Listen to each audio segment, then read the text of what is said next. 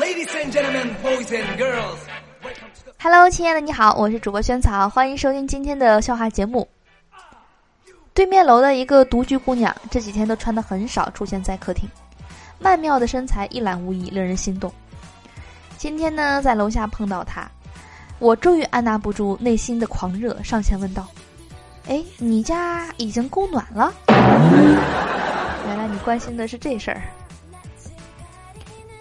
女友去医院回来跟我说。医生说她有低血糖，平时呢要多听一些甜蜜的话。这句话也真是太甜了，情话的这个标准语录，赶紧做笔记记下来。十一呢准备去旅游，世界那么大，我想带老婆去看看。先去青岛看海，再去泰山，然后呢去嵩山拜佛，最后去海南天涯海角看南天一柱。行程妥妥的，但是就是不知道带谁的老婆去，各位能不能推荐一个？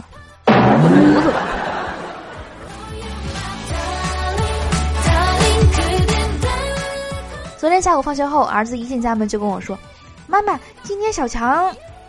话还没说完，儿子却突然停下来不说了，并突然转过身去。我正纳闷呢，儿子背对着我接着说：“妈妈，今天小强和同学打架了，老师罚他擦一个星期的黑板。”说完，儿子又转过身来。于是呢，我问他。刚才你为什么要转过身去才和妈妈说话呀？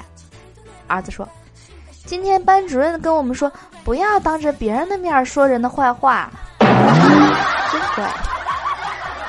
楼下住户昨夜刚遭小偷光顾，临睡前呢，妈妈说：“现在治安不好，一定要关好门窗。”儿子旁边听了，指着地上的玩具，担忧的说：“是啊，我也担心小偷带着儿子来偷我的玩具。”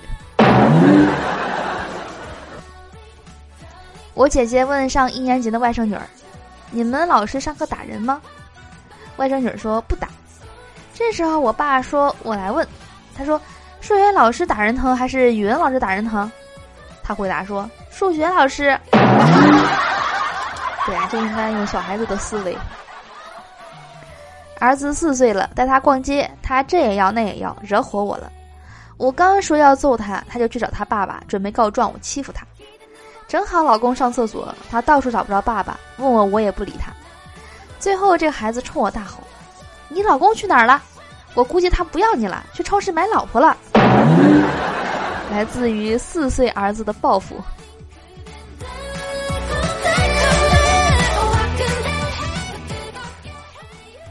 女友去鬼屋，他被一个女鬼吓得尖叫着扑到我的怀里。我说：“别哭啊，这是门口的镜子啊，咱还没进去呢。”这下哭得更惨了。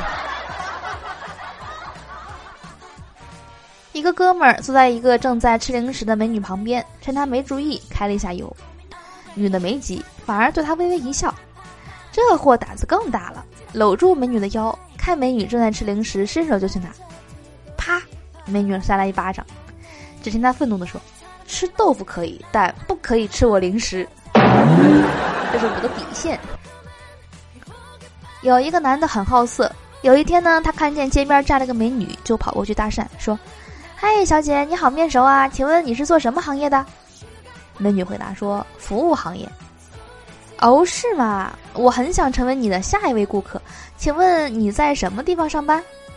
哦，火葬场给死人化妆的，欢迎你的到来。好的，以上是今天的所有笑话节目了。哇，国庆节假期，大家肯定也是觉得每一天都过得嗖嗖的飞快，是不是？我也是这样觉得，不知不觉两三天就过去了呢。好的，以上是今天的所有笑话了。嗯，那最后呢，邀请你关注节目的微信公众账号，搜索“物理轩轩”四个字，关注后能够第一时间能听到节目的最新内容，还能看到文字版的笑话。好的，那我们今天的节目呢就到这里啦，我们明天见，拜拜。